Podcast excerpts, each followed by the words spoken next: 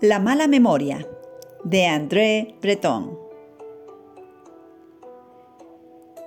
Me contaron hace un tiempo una historia muy estúpida, sombría y conmovedora.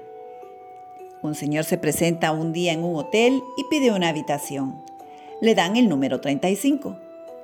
Al bajar minutos después, deja la llave en la administración y dice, Excúseme, soy un hombre de muy poca memoria. Si me lo permite, cada vez que regrese le diré mi nombre, el señor Toulouse. Y entonces usted me repetirá el número de mi habitación.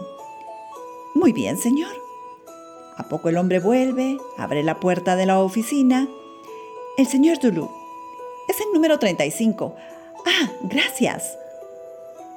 Un minuto después, un hombre extraordinariamente agitado, con el traje cubierto de barro, ensangrentado y casi sin aspecto humano, entra en la administración del hotel y dice al empleado, ¿El señor Dulú?